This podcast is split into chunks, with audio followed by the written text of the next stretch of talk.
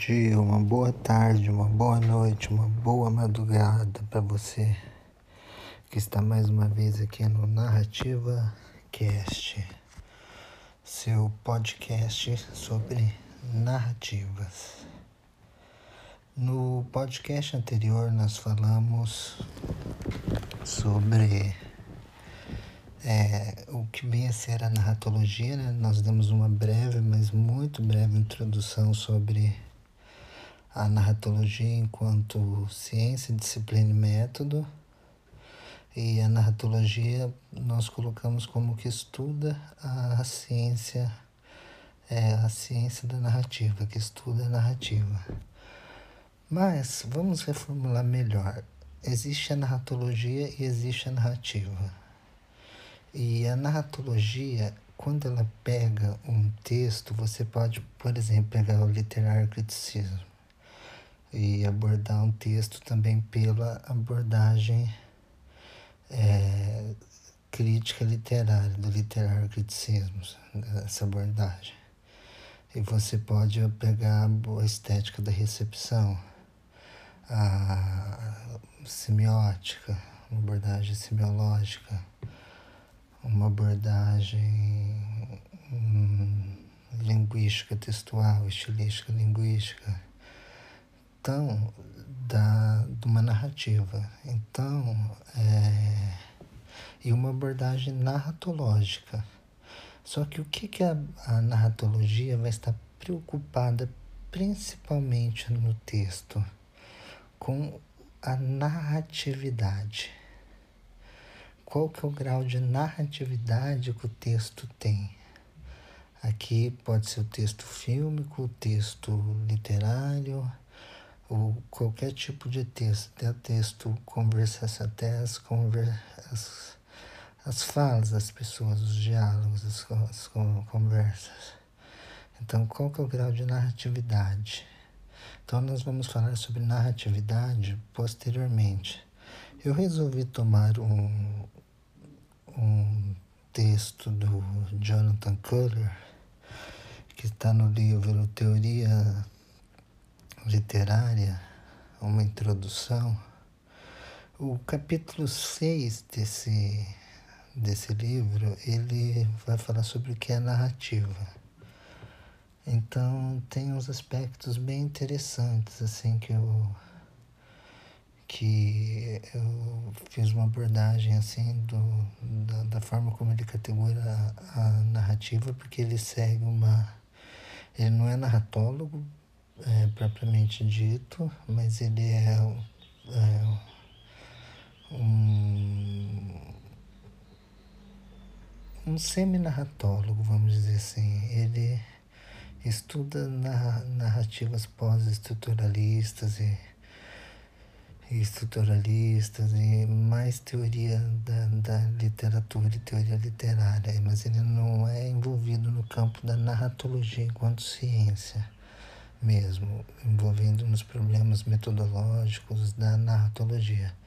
Como, por exemplo, a Mônica Fudernick é uma que eu recomendo o livro Towards a Natural Narratology dela que é muito bom, o Wolf Smith, que é Introduction to Narratology, também dele Ekbal, é, teoria da introdução à teoria na, da narratologia, ou mesmo o Gerard Genet, que tem em português, inclusive, chama Figuras 3, o livro, que é o, a parte dos cursos narrativos é o é a parte que fundou a natologia enquanto ciência, o Gerard Genetti, tem pela editora Estação Liberdade.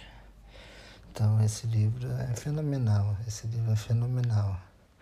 Aí onde ele vai pôr os conceitos de tempo, aspecto e voz, é, e anacronia, isocronia, é, prolepsia, analepsia, a diferença temporal, da diferença do tempo da história com o tempo da narração, a diegese, o tempo que o narrador conta e os eventos, como que os eventos acontecem cronologicamente, essas diferenças. Sim, é bem interessante. Nós vamos abordar tudo isso.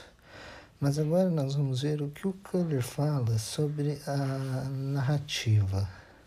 Que o capítulo seja sobre narrativa. Então nós não vamos falar sobre narratologia hoje, nós vamos falar sobre narrativa.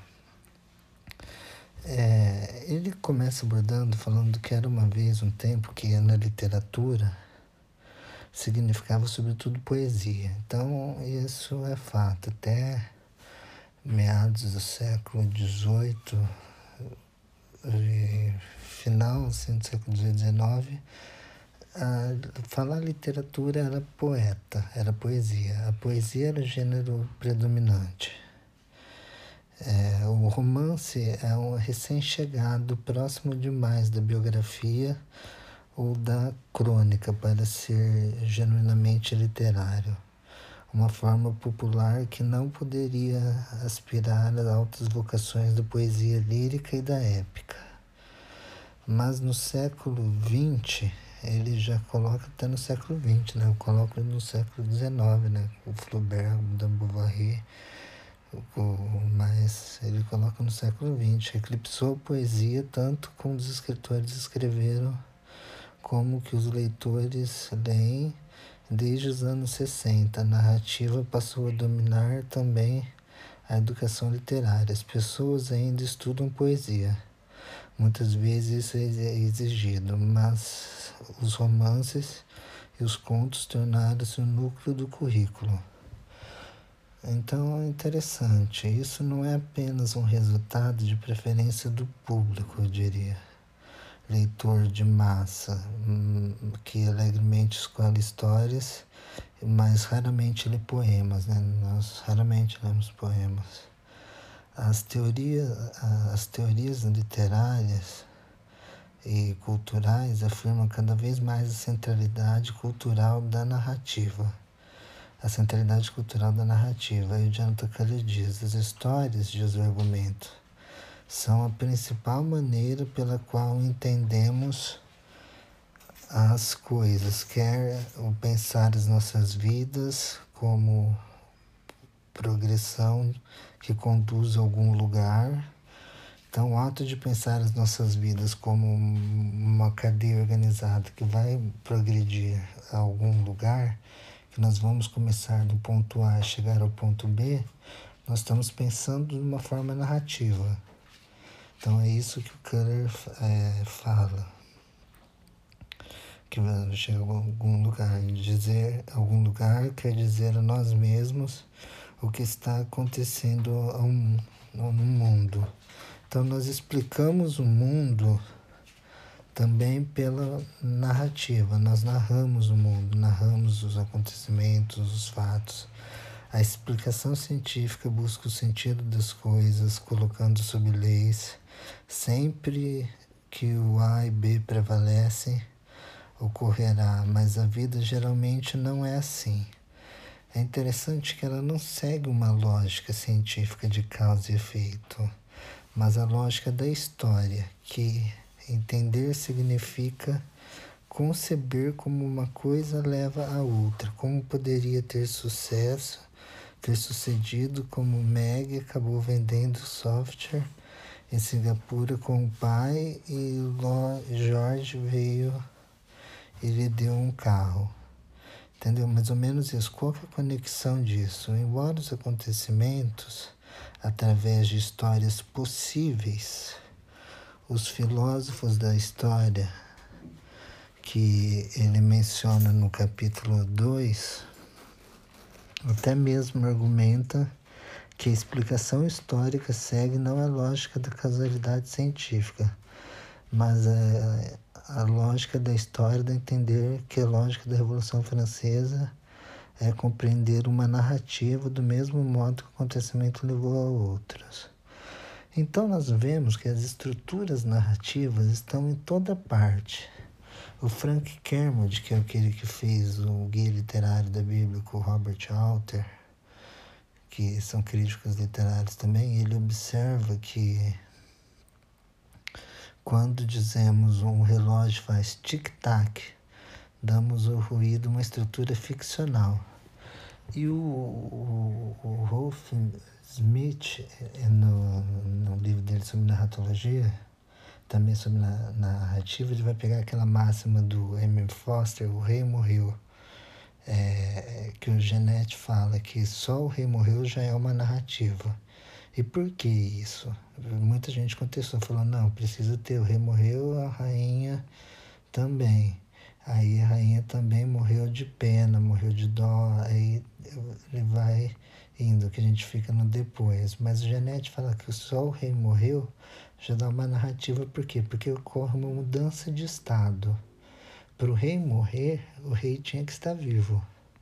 Então, o, tem, o, rei tá, o rei morreu significa que ele estava vivo, agora ele morreu. Então, só nessa frase já, tem, já contém uma narratividade, como no tic-tac do relógio, nós vemos uma estrutura ficcional que diferencia entre os dois sons fisicamente idênticos, que para fazer tic, um começo e tac no final.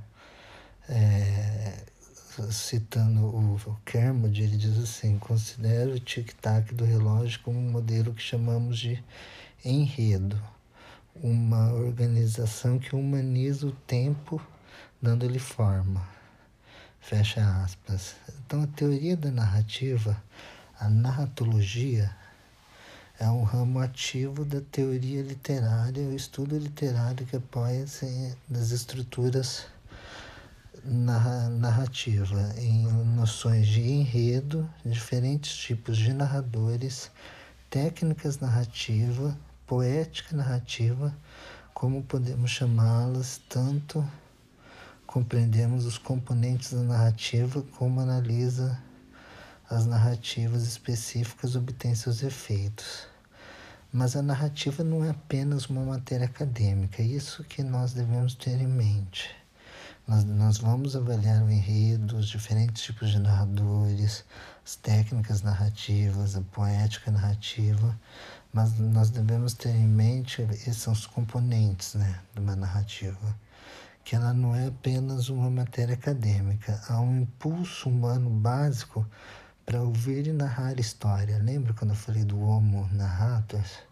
Que nós somos Homos narratus, nós somos seres que contam histórias.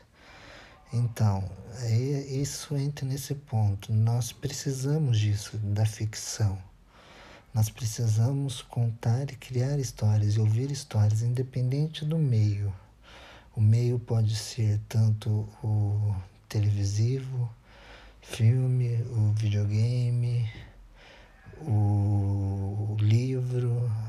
Então, cada um tem uma ficção e está passando uma história, contando uma história um tipo específico de narrador, tempo, espaço. E fica a teu critério, a forma como você quer consumir essas formas de narrativa e narratividade.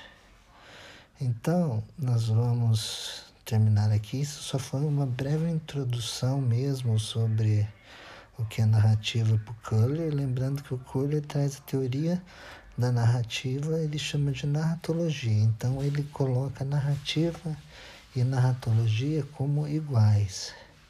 Era isso que eu queria mostrar, porque nós depois vamos ver como que a narratologia aborda a narrativa as diferenças de approaches, assim, de abordagens. Então, um abraço, mais uma vez você aqui no Narrativa Cast. E eu sei que está meio é, teórico, mas logo, logo nós vamos ver a prática. Tem um episódio que já foi gravado meio prático, que chama Narrativa do Medo e Stephen King, que é umas reflexões sobre a literatura de terror de Stephen King. Espero que vocês ouçam. Vai ser postado ainda essa semana ou na outra. Então, um abração e até mais.